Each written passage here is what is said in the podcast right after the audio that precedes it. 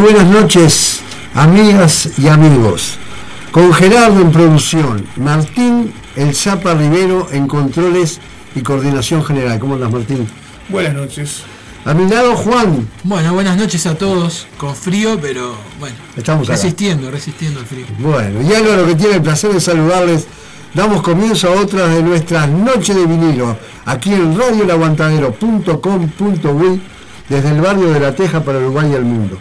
Como siempre, un saludo a todos quienes nos escuchan tanto dentro como fuera del paisito.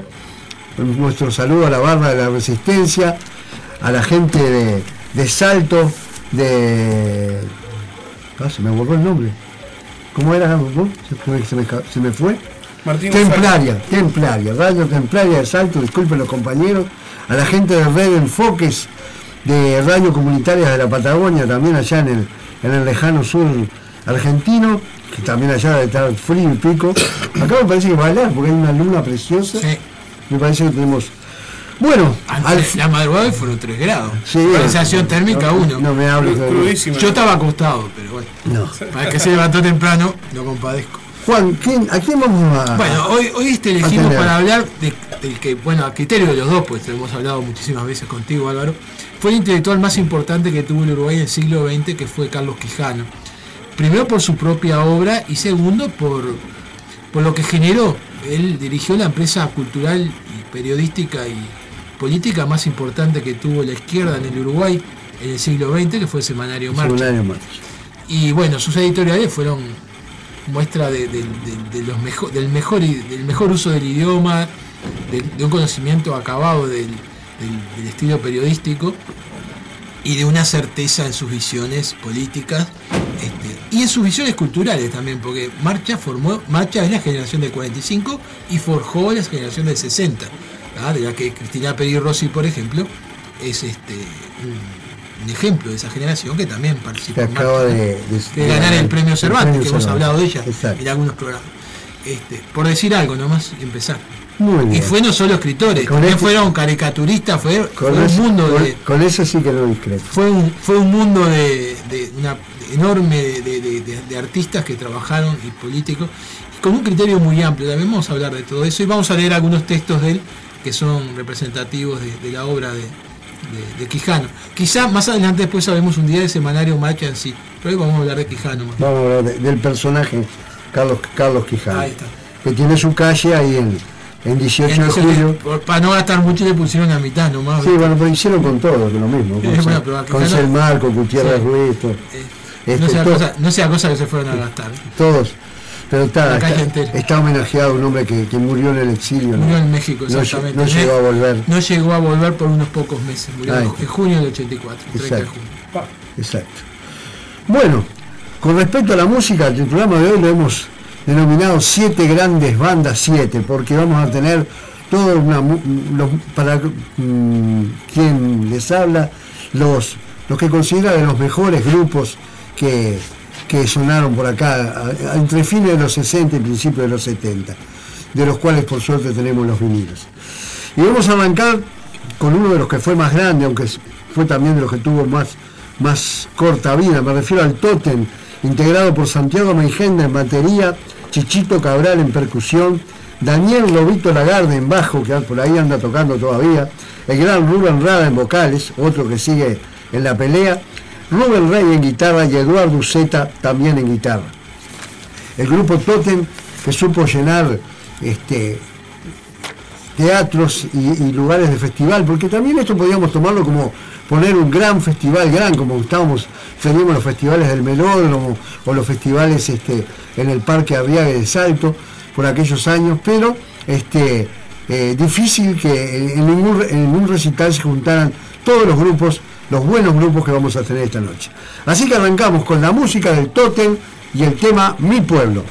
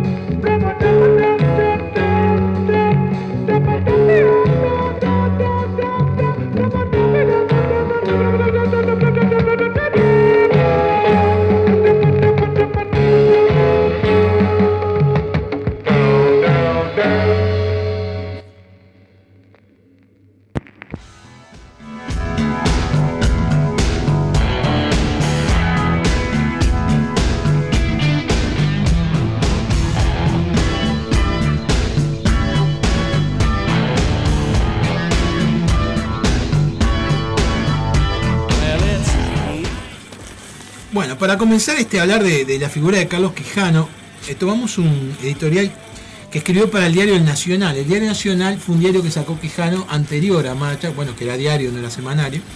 Este, ah, en la época, poco después de haber sido el diputado nacional, fue diputado, diputado por el Partido Nacional, por los blancos independientes. Por los blancos independientes, este, bueno. Y, es, muy, es muy interesante, vamos a leer un par de artículos de esa época eh, que es sobre la, dictadura de Terra, su origen y su posición inexorable a favor de la libertad, de la democracia del latinoamericanismo, del, socialismo más adelante, todavía en esta época tiene una, postura muy nacionalista, él va a ir este, virando hacia, hacia, una postura más de izquierda con el correr de los años. Eh, vamos a ver este pequeño texto que bueno, fue tomado cuando golpeó de Terra en, la década de los 30. Dice así, en la obra trágica de las responsabilidades, ya tenemos a Terra con su dictadura, la que ha venido preparando tenaz y pausadamente en la sombra con el apoyo de Francisco Chigliani y Alberto de Micheli. Acotamos que Alberto de Micheli fue, vice, presidente de la República en el interreino entre Aparicio Méndez y, y Bordaberry, ¿eh? que fue ya presidente fue designado por los militares. Por los militares, o sea, no dio un golpe, dio, dos. Le dio una vida para dar dos golpes de Estado, caso único en este país. Ya lo tenemos, esto es una acotación nuestra, ¿no? Ya lo tenemos.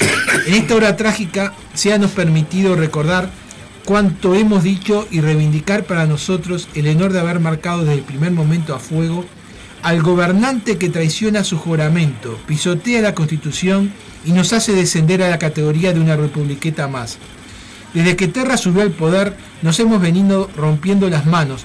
Permítasenos el símil mejor contra una verdadera muralla formada por la blandura, la sensualidad, la incompresión, la carencia total de visión política y hasta si se quiere, la cobardía de los hombres dirigentes de la generación que nos gobierna. Y ellos también en esta hora triste a ellos que no supieron prever ni planear les toca parte de la culpa. Cuando desde el Nacional combatíamos a Uriburu, no faltaron diarios nacionalistas que lo defendieron. Señalábamos el peligro del ejemplo cercano. No se nos hizo caso. Publicista hubo que nos señaló como fetichistas de la legalidad. No hemos tenido ese fetichismo siempre. Es lo que ahora nos ha perdido.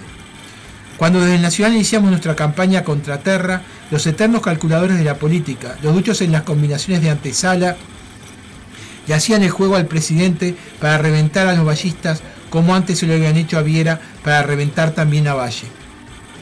Y director Hugo, uno de esos que saltó de la presidencia del directorio para repatingarse en la Embajada del Uruguay en Buenos Aires,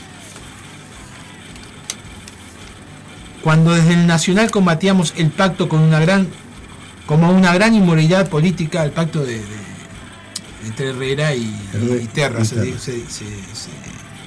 refiere, y Manini, ¿no? Manini, ¿no?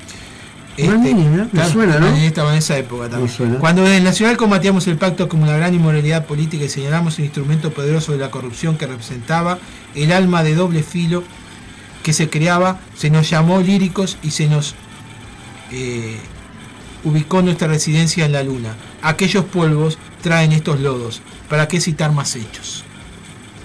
O sea, esa, esta, esta posición de Quijano es del, año 33, ¿no? Comparemos. Este, la mantuvo siempre. La mantuvo siempre. Tuvo esa misma, esa, misma convicción con respecto al, golpe de 73. Pues. Y es de notar, puse yo de Alberto de Micheli para que se vea cuando la gente dice que no hay que seguir todo el día dando matraca con lo mismo, el mismo tipo que te pisó la cabeza en el 33 apoyó y te pisó la cabeza en el 73. En el 73, exacto. Si habrá, si habrá que tener memoria y habrá que estudiar un poquito de historia. Ah, la historia. Y acá, seguimos volviendo al pasado una y otra vez. La historia no se parece. Pero se repite. No se repite, pero se parece. Tengo una duda técnica nomás. ¿No hay que cambiar nada para ese disco o no? Bien. Para eso no hay que cambiar nada. Bueno, sí. ¿No? ¿Seguimos? Prosiga, por favor. Bueno. Disculpe. Estábamos recién con el grupo Totem y ahora vamos a traer otro de los grupos que, que, amenazaban bailes y festivales por aquellos años. Me estoy refiriendo al grupo Los Killers, integrando por Marcelo Berro en guitarras, Romancho Berro Villegas en batería, Roberto Levi en bajo, Julio Martínez en órgano y las hermanas Virginia Berro e Inés Berro en vocales. Este, nos van a interpretar un tema de, del supergrupo Cream de ese grupo de Eric Clapton, Gigi Baker y, y Mitchell, eh, el tema Salón Blanco, Wild Room, cantado en inglés por los Killers.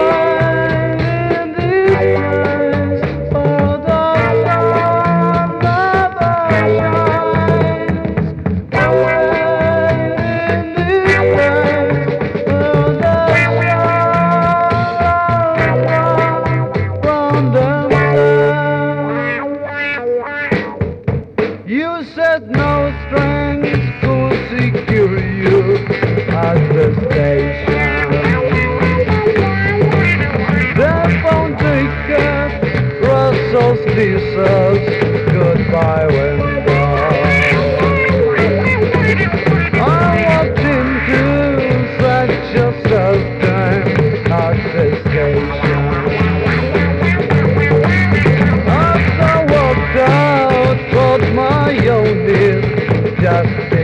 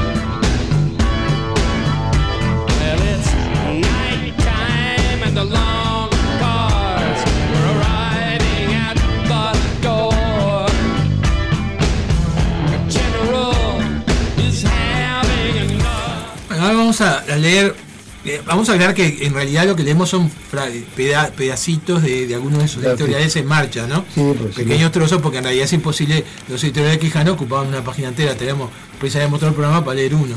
Y bueno, hicimos simple, simplemente una selección este, basados en un libro que editó el Parlamento Uruguayo, que se llama Cultura, Personalidades y Mensajes, es el volumen 7, perdón, 6 de, lo- de- de- de unos tantos publicados por el Parlamento, bueno, después de su muerte.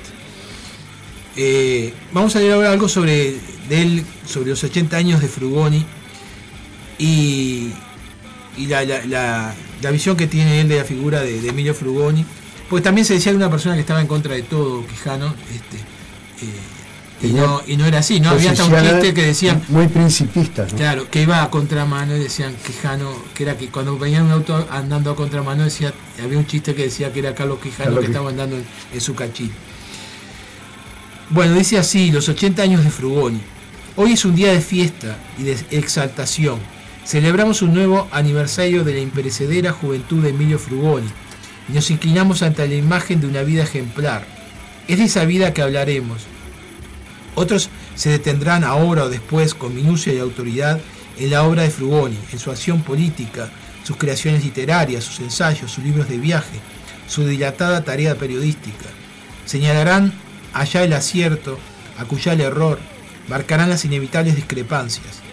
De la caudalosa corriente que viene de muy alejados horizontes y que ha regado y riega tierras hasta ahora inhóspitas y no siempre feraces, esa corriente que se enrosca sin fatiga en remansos y se arroja bullente sobre las piedras, puede extraerse algunos baldes de agua y dirigir hacia ellos el microscopio.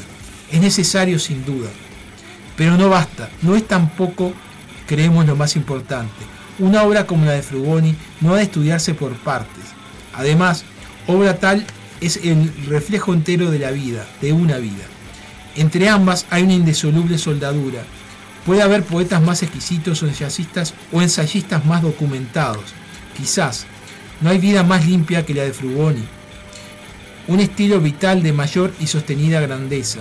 Una mayor y más ceñida correspondencia entre los dichos y los hechos, entre las hazañas y las virtudes. Es así, Frugoni, en nuestros tiempos descreídos, el valor, ilust- el, el valor, el varón ilustre que se alza, acaso sin saberlo y, sin- y siempre sin proclamarlo, otra forma de grandeza a la categoría del héroe. En 1900, Frugoni tenía 20 años.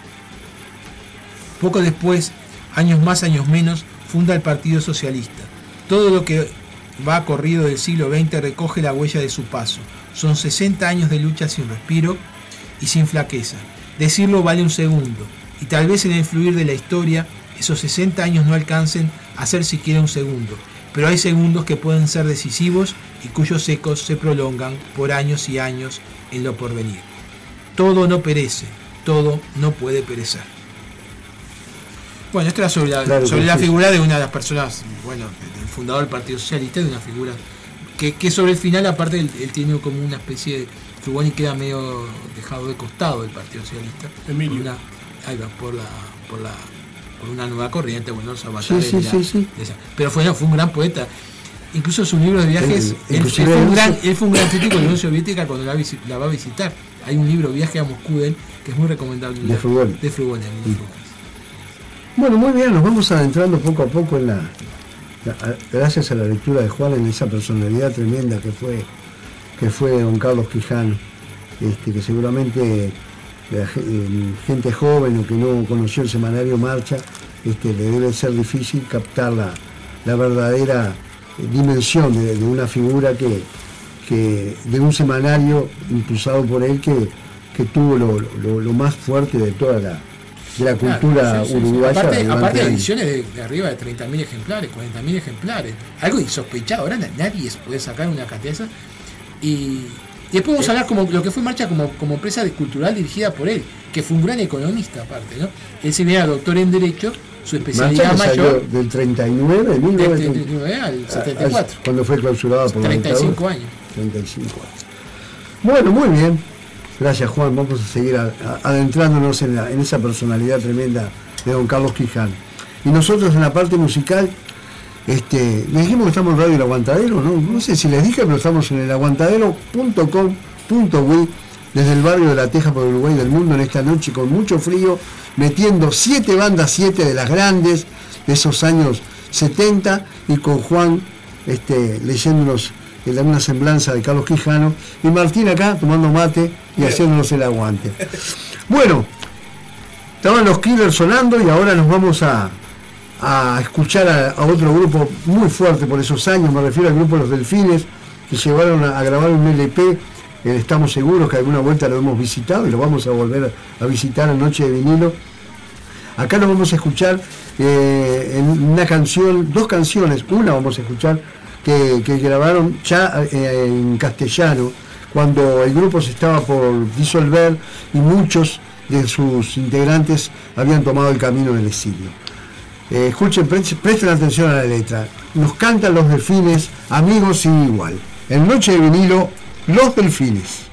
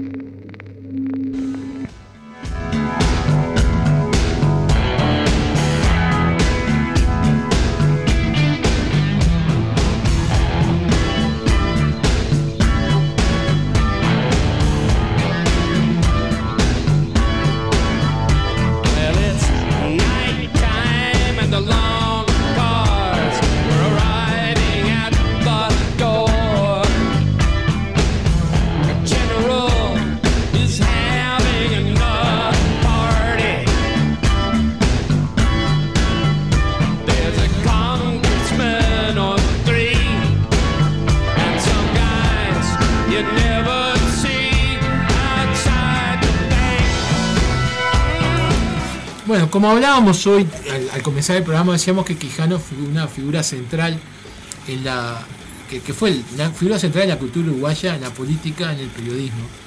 Eh, fundó la- lo que fue, lo que hablábamos hoy, la empresa este, cultural más importante que tuvo el, el país en el siglo XX, Semanario Marcha. el semanario Marcha. Pero como empresa también, ¿no? Pues tenía un tiraje enorme, eh, bueno, un montón de personas escribían. La leía todo el mundo, Marcha. Leía todo el mundo, ¿no? Y no lo leía la izquierda No solo solamente. eso, no Bueno, solo gente de izquierda. La leía. de hecho, tampoco escribía solamente gente de izquierda. No. Por ejemplo, Ferrer Aldunate era un asiduo escritor de marcha. Eh, Manuel Flores Mora fue otro asiduo escritor de marcha. Flores Mora. Eh, bueno, el propio Sermán Michelini, estando en el Partido Colorado, escribía- y Álvaro No, Bayo no existía el Frente Amplio. no existía Frente Amplio, escribían en marcha. Claro. Y así, ¿tá? fue, fue un- un- una cantidad. Y bueno, y, y fue tal vez, yo siempre digo que en el- en el Uruguay, lo hemos hablado contigo Álvaro muchas veces, hubieron tres grandes empresas culturales que, dos de ellas permanecen.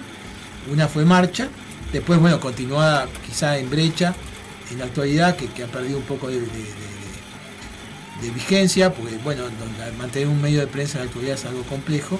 Después Ediciones de la Banda Oriental, que también que tiene más de 50 años de trabajo y que ha, sido un ejemplo que, ha permitido publicar a cantidad de autores uruguayos, los mejores escritores uruguayos, a partir de que se funda Banda Oriental, empiezan eh, su, su- su- su public- a publicar en Banda Oriental, ¿no? Ayuito Tacuabé. Ayuta sí, Cuabé, que también muy pegada a Banda años, Oriental. Y después, ahí está, también es cierto.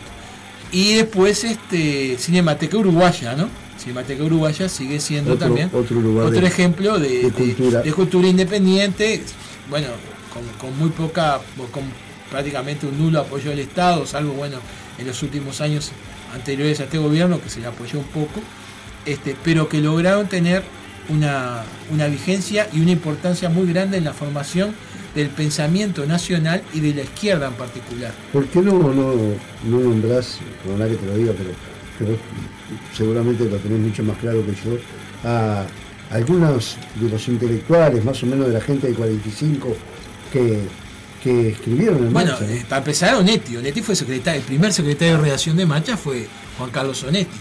Bueno, después Idea Vilariño escribió en Marcha, Ida Vitale escribió en Marcha, eh, Mario Benedetti escribió en Marcha, Ángel Rama escribió en Marcha, Real de Azúa. Real de Azúa escribió en Marcha, Emir Rodríguez Monegal Monegal. escribió en Marcha. Otro, perso- otro ejemplo de alguien que no era de izquierda, Emir Rodríguez Monegal, no era una persona de izquierda, es que fue encargado de la página literaria en Marcha durante más de una década.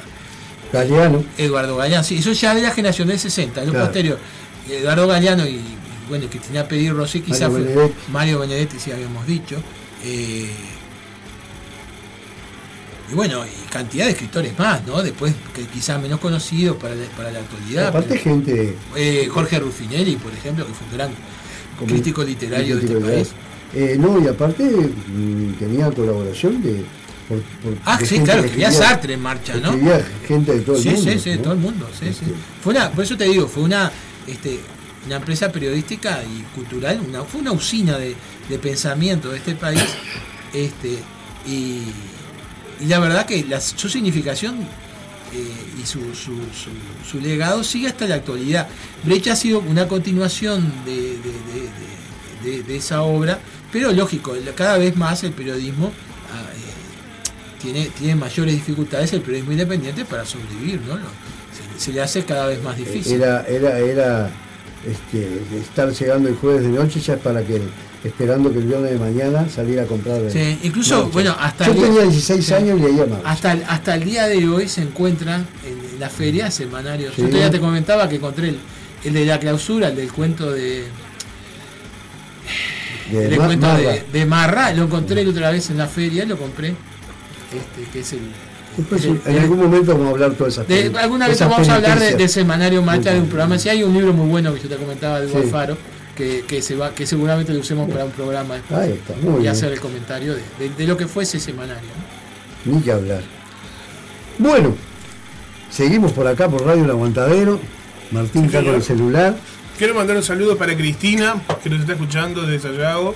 También para Leti, que nos escucha desde Maroñas. Para la gente que está escuchando del interior, Mabel, que está, está dividida entre el fútbol y nosotros. Está mirando, está mirando a su club este, sus bolsilludo, amores. pero dice que con, la- con- iba a silenciar la transmisión y iba a escuchar la, la música de, de este programa que cuando se enteró que el grupo sabía se, se entusiasmó. Y aparte por la, por la lectura también sobre Sí, Quijano. un beso para todos, para la Resistencia, para mi hermana Rita en Artigas, para toda la gente que nos está escuchando. Continúe, por favor. Bueno, no, muchas gracias Martín, gracias a todos. Como siempre, muchas gracias. Bueno, eh, yo voy a leer acá, tengo un disco en mis manos de.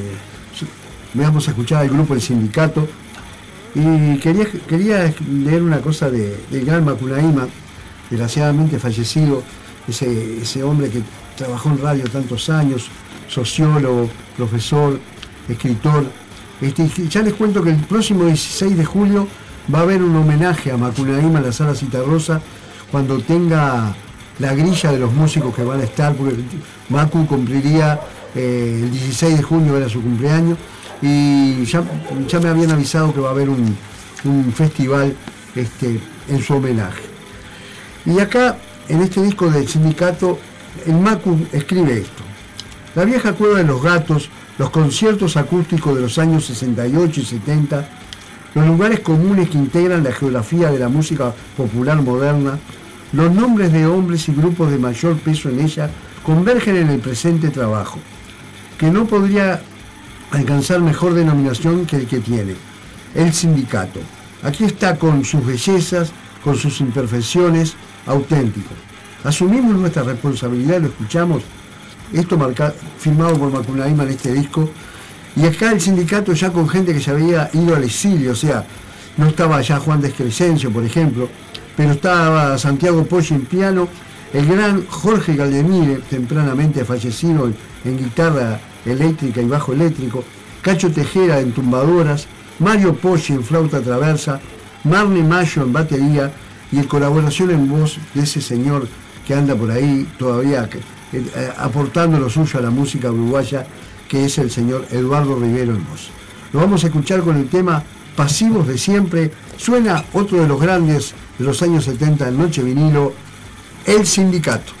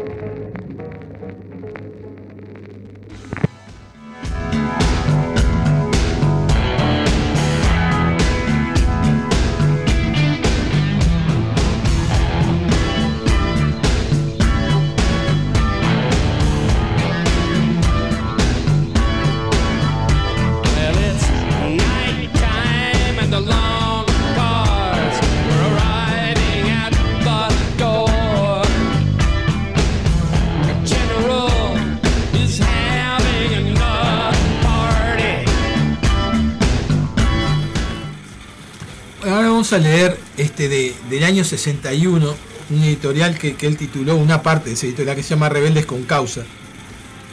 Es de apreciar la visión que tenía el Uruguay, de- del Uruguay quijano en los años 60, ¿no? En ese año 61. Esta visión no es de una persona de los años de, fin de los 60 o entrado de los 70. Eh, este fragmento que vamos a leer dice así. Durante estos últimos tiempos han proliferado los ensayos de tipo político. Libros, folletos, manifiestos, repetidos artículos en cierta clase de publicaciones se han dedicado a la tarea de analizar nuestra situación, nuestra lamentable situación. En su mayor parte o en su totalidad, esos estudios provienen de jóvenes. Su misma abundancia revela que existe desazón e inquietud. Es una rebeldía con causa.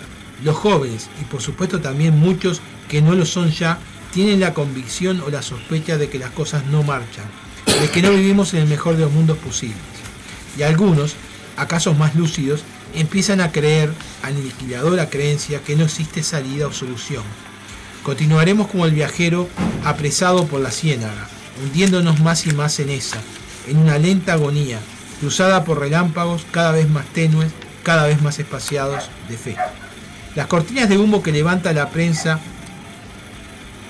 horra de ideas y unánime en el conformismo, una prensa que goza tangencialmente los reales problemas y pasa con soltura de la agiografía a la diatriba y que en tanto, tanto en el elogio como en la crítica de lo efímero y cotidiano, una fábrica de hinchada y vasta retórica, no alcanzan a disimular la angustia de la hora, esta necesidad de vivir con la cabeza y el alma claras, esta necesidad de trabajar por algo que nos continúe más allá de la muerte, esta necesidad de escapar al tedio asfixiante de las mentiras repetidas, este asco, en fin, de los payasos y los juglares, cínicos que cambian de muecas y de trovas al azar de las circunstancias, este asco también de los bonzos que se dicen respetables, saben de qué calidad son payasos y juglares, los condenan en privado, pero los aplauden desde las gradas del circo. Vivir para formar en la protegida corte de los juglares y payasos es un destino, un triste destino, pero por suerte, por suerte, hay quienes se niegan a revistar en esas filas. Es a ellos a quienes estas reflexiones ordenadas en el forzado asueto van dirigidas. Bueno, y ahí sigue con toda una cantidad. Estamos hablando del año 61, ¿no? Esto mismo lo decía en el año 40, esto mismo lo dijo en el 70. Era un hombre muy crítico de la, de la situación económica, de, la, de la miopía que tenía la clase política uruguaya. Este, y No, y cuando los comunicados 4 y 7 fue uno de los bueno, que se fue, mantuvo, claro, fue la, de, de las pocas figuras que se mantuvo. que se mantuvo este, Este- que no esperaba, no se esperaba nada. nada. Me acuerdo un, un, Porque lo que pasa un- que un era chiste real- que salió en, en, en marcha en la, en, en la, en la parte final, este, que era un nene dibujando frente al pizarrón y decía 4 y 7, 4 y 7 da 0. Decía. Claro, O sea, como que Eh, no. Lo que pasa es que era una persona de, de- de profunda raigambre. Y antimilitarista. Antimilitarista fundamentalmente. demo- y realmente demócrata, ¿no? Este, sin, sin vueltas. Y fue más lo que perdió que lo que ganó, ¿no? O sea, pues coincidamos que vivió de derrota. Él se puede decir que sí, que vivió de derrota en derrota hacia la victoria final, ¿no? Porque Estuvo preso en el cilindro. Estuvo preso en el cilindro, claro, sí, sí, sí. Y se tuvo que ir porque si no, o bien. De hecho, una de, la- de las figuras más importantes del semanario Marcha, que fue Julio Castro, es un desaparecido, Un ¿no? desaparecido. Que aparecieron sus restos a, la- a unos años. Sí, sí. Este, pero que ju- quizá, él incluso este Julio Castro era amigo personal de él, no solamente este era, era escritor, escritor, No era un maestro, ni un guerrillero. no, no era un era maestro, de- maestro. De, escuela, simplemente. No era simplemente un maestro de escuela, era un intelectual también, Julio Claro. Castro. Está ahí, un, gran- un buen- muy buen escritor, pero me refiero a que no tenía actividad armada ni cosas que se les pareciera, ¿no? ¿Cómo era que le decía Alfaro, Alfarache le decía? Ah, Alfaro decía Alfarache, sí. Carlos Quijano, ¿no? Claro, Carlos Quijano. Sí, es que ese que era un personaje de la época, Alfarache, no sé quién sería. La verdad que nunca averigué quién era. Muy bien, bueno, muy interesante, vamos ubicándonos en esos años y, y sintiendo la, como la presencia de- omnipresente de, de ese hombre tan grande que fue Carlos Quijano. Gracias por, por todo esto que nos, nos Bueno, estás alcanzando y todavía quedan un par de- queda- lecturas más Quedan un par, un par de lecturas más. Bueno, nosotros seguimos con la música, acá en Radio El Aguantadero, acá no hace frío porque entre el calor de, que le metemos con la música y, y todo lo que nos transmite Juan con sus lecturas, Martín que está dándole de punta al mate, Y la realidad que nos calienta bastante. bueno, vamos arriba. Bueno, seguimos y nos vamos a, a convocar al, al señor Rubén Melonio en voz, a Gonzalo Farrugia en batería, a Luis Chesio en guitarras, a César Rechaje en bajo y a Jorge García Venegas, Venegas en teclado. No son otros que nuestro querido y respetado grupo Siglo, ese grupo que se llenó toda una, una época de rock ahí en los años 70 y después eh, hasta el día de hoy escuchamos su música y nos sigue pareciendo tan, tan valoroso, de tanto valor eh, como en esos años. Un grupo que, que siempre se la, se, se la jugó sobre lo que pensaban, gente que participó en festivales por, por Chile y Vietnam, por ejemplo. El grupo Siglo que también supo actuar en el Barrock en Argentina junto al grupo Tote. Siglo que ellos mismos decían que tenían su ideología, afirmaban que su música y sus letras trataban de reflejar la realidad, pero a su vez dar un aporte para cambiar esa realidad. Nos vamos a escuchar desde uno de los temas más conocidos y, y que a todos nos gusta más. Vuela mi galaxia, suena siglo en esta fría noche, pero acá todo el calor de la música en Noche de Vinilo.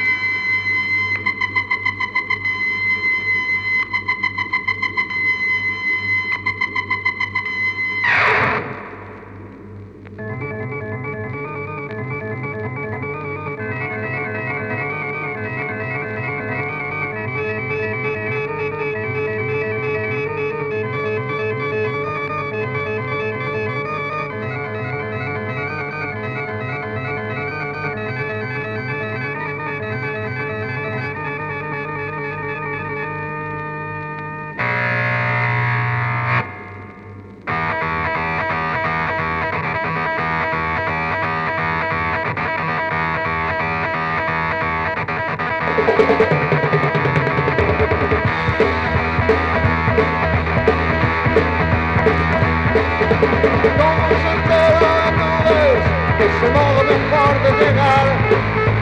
El sol, vuela hacia mí, allí estaré. Tengo las manos en sueños de tocar tu cuerpo en color. Dentro de ti, te volaré y gozarás.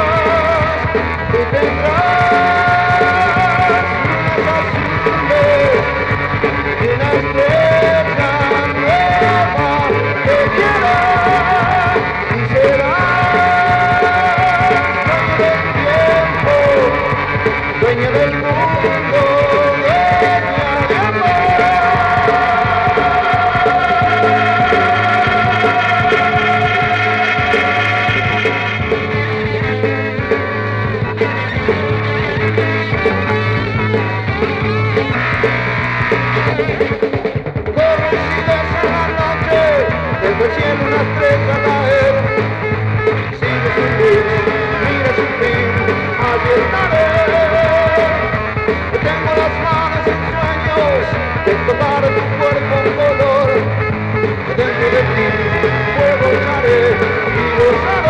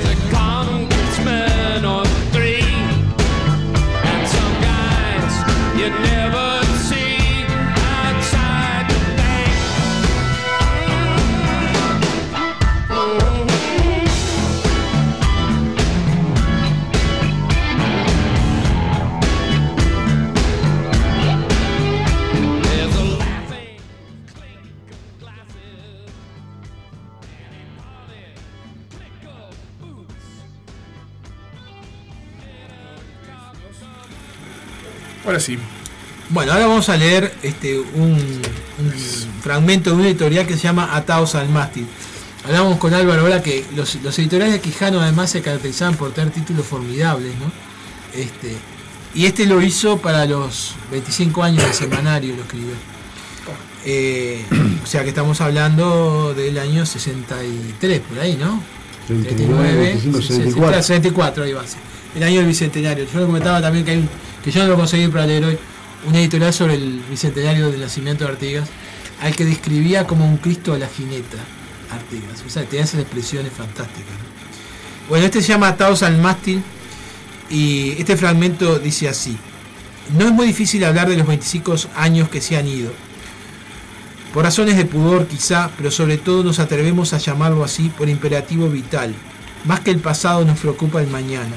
Alguna vez dijimos que todos los jueves de todas semanas durante estos 25 años, una vez que ponemos en el taller punto final a la tarea, comienza la preparación del nuevo número. Queda el repaso de los viernes, nuestro día de penitencia. Examen de lo que se ha hecho para descubrir sus defectos, más que complacernos con sus pocos méritos. Pero después de la edición cumplida ya no se vuelve a hablar más. Citamos de memoria a Valéry según Mondor. Contaba que su padre le había enseñado a no olvidar ni perdonar. No es difícil comprenderlo. Y no ha de ser por virtud. Perdonar o condenar es potestad que no nos pertenece. Olvidar. Quizá no podemos hacerlo porque la memoria no se controla, pero lo cierto es que cerrado el cajón, cuando lo cerramos es para siempre, ya lo acontecido no nos pertenece. Lo sentimos ajeno. Se diluye en la bruma y no nos vemos sumergidos en él. No concebimos cómo pudimos ser actores o testigos con él.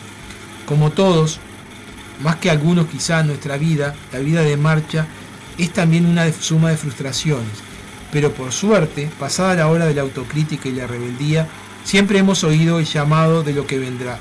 Si decimos que la vida es una maravillosa, maravillosa aventura, decimos que es un lugar común, pero lugar común o no es verdad. O por lo menos así lo creemos. Hemos vivido 25 años más.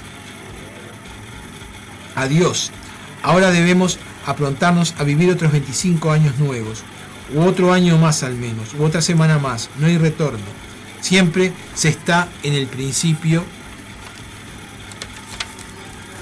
como lo quería Goethe, marchar hacia adelante por encima de las tumbas, no atarse a cadáveres, a lo que fue o a lo que no fue cuando debió ser.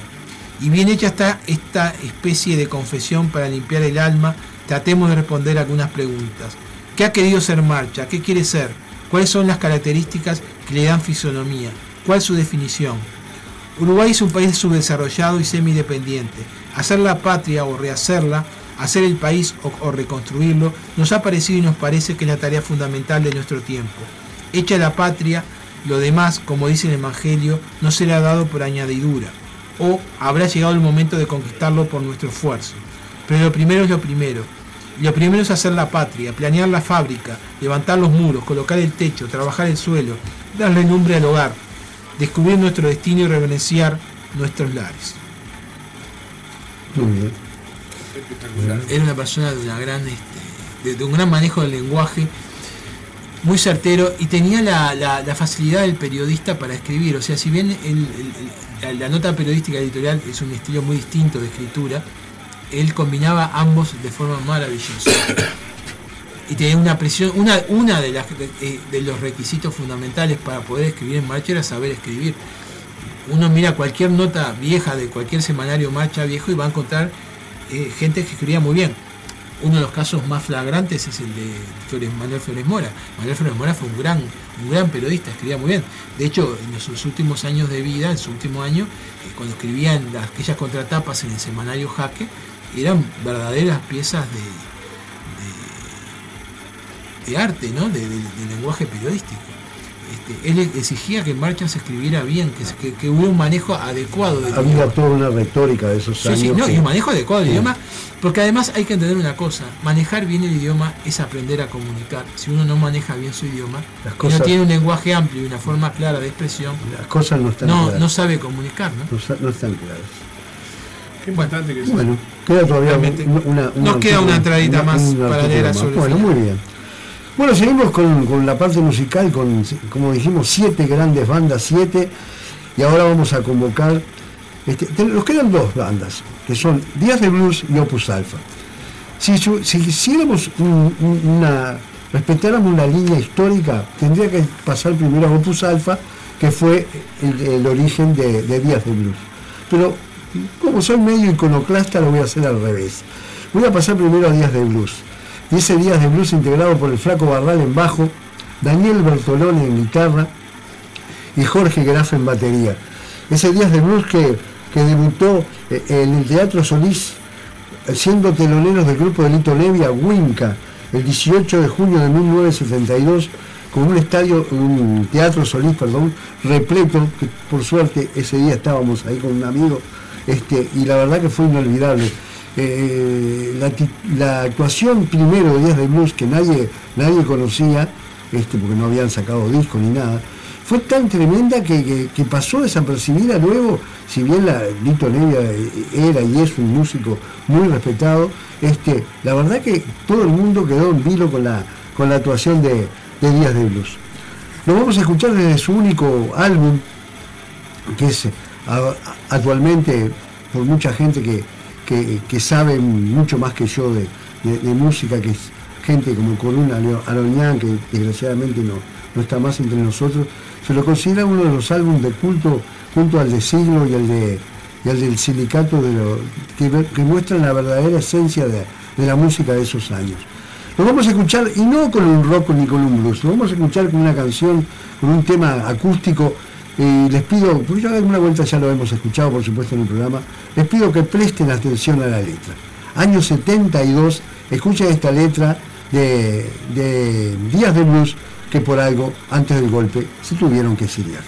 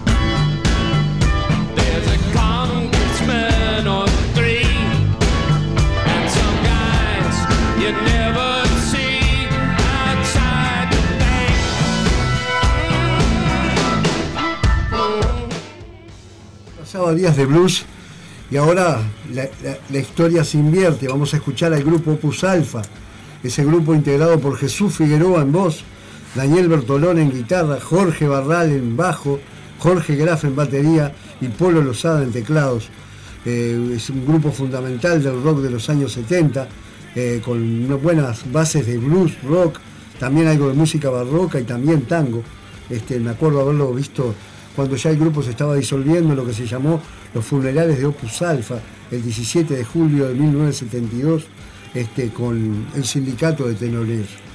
Bueno, los vamos a escuchar desde, desde su único long play también, Calma de un día. Cerrando la parte musical de estas noches de vinilo de lunes, con mucho frío pero mucho calor acá en la radio, suena Opus Alfa.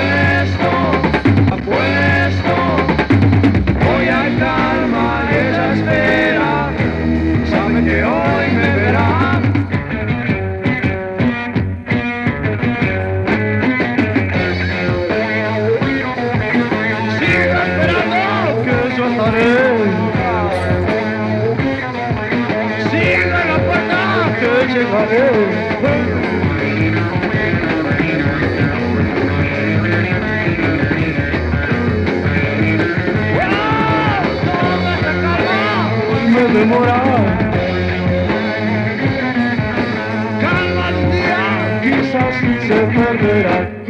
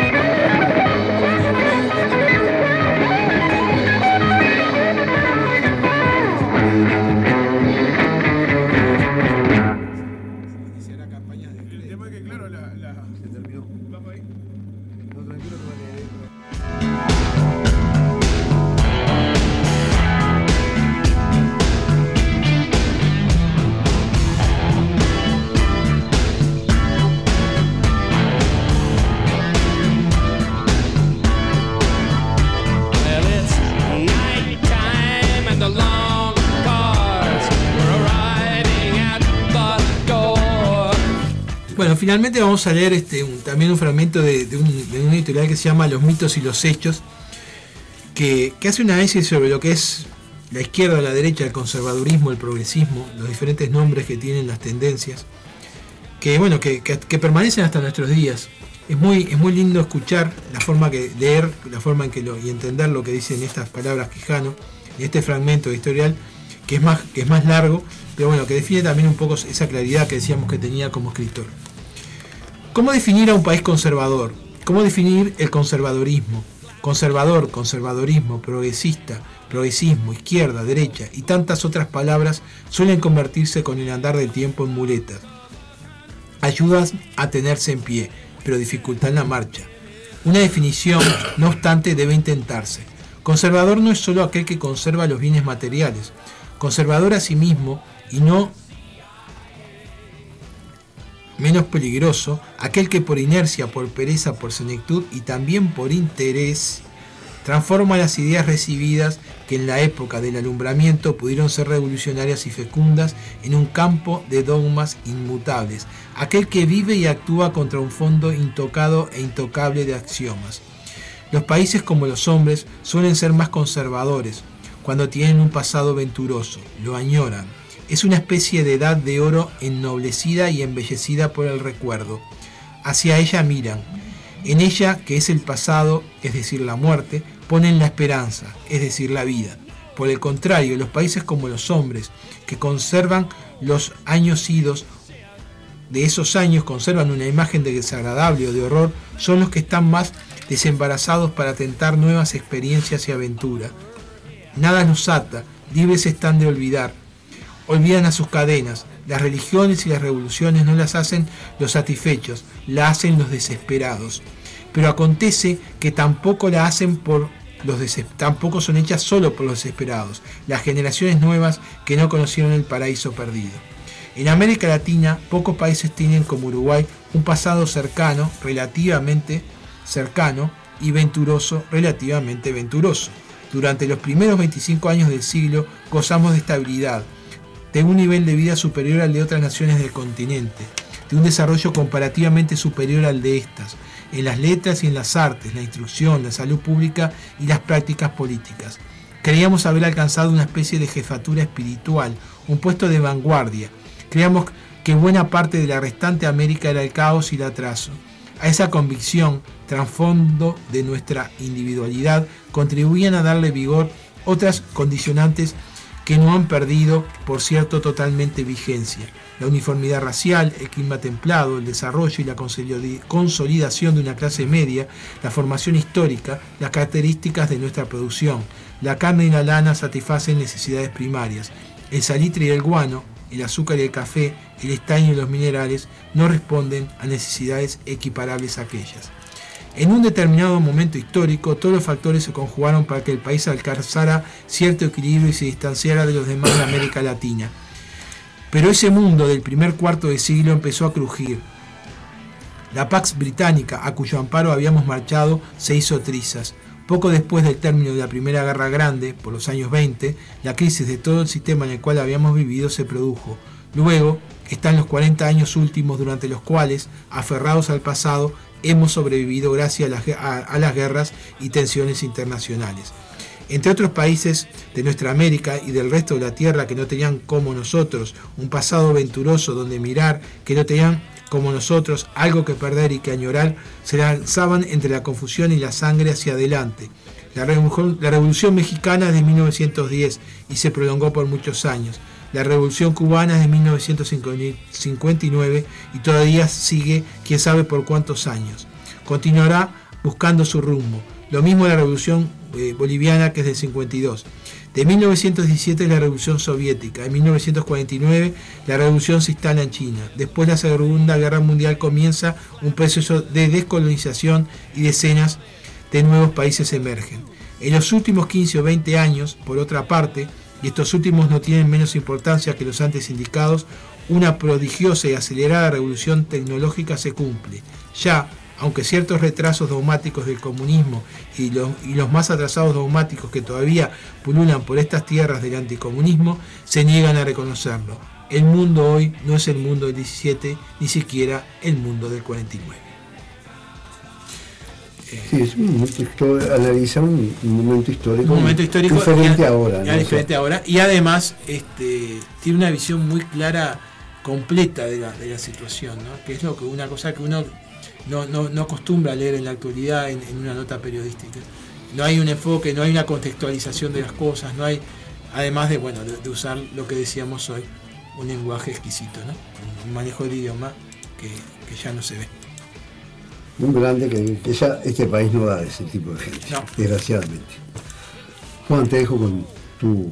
Bueno, finalmente nos despedimos de los oyentes y esperaremos este poder traer algún otro buen escritor para el próximo para el programa. próximo. Vamos, a ver, ¿con qué nos sorprendes? Martín, vos, tu saludo. Eh, cortita y al pie, no se olviden que seguimos con la campaña del abrigo en Radio El Aguantadero.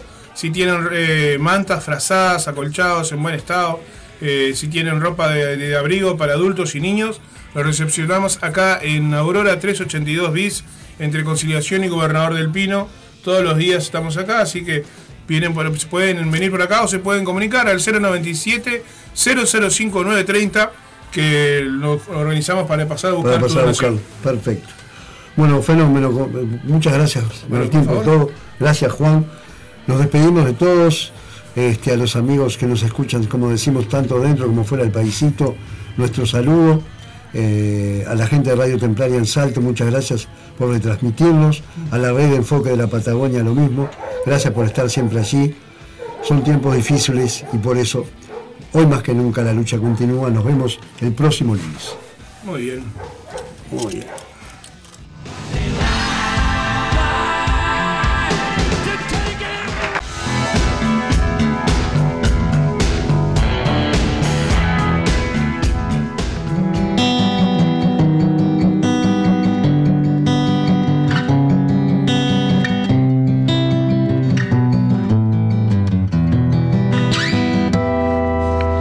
Yendo tan abajo creo que no vas ni a tocar.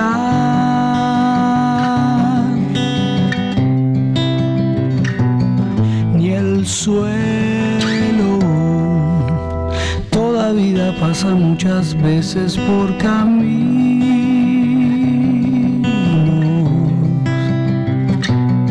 inciertos. Y esa luz que te enseguece no te deja ni alcanzarte a vos. Es esa luz que te enseguece que no te deja ni alcanzarte a vos.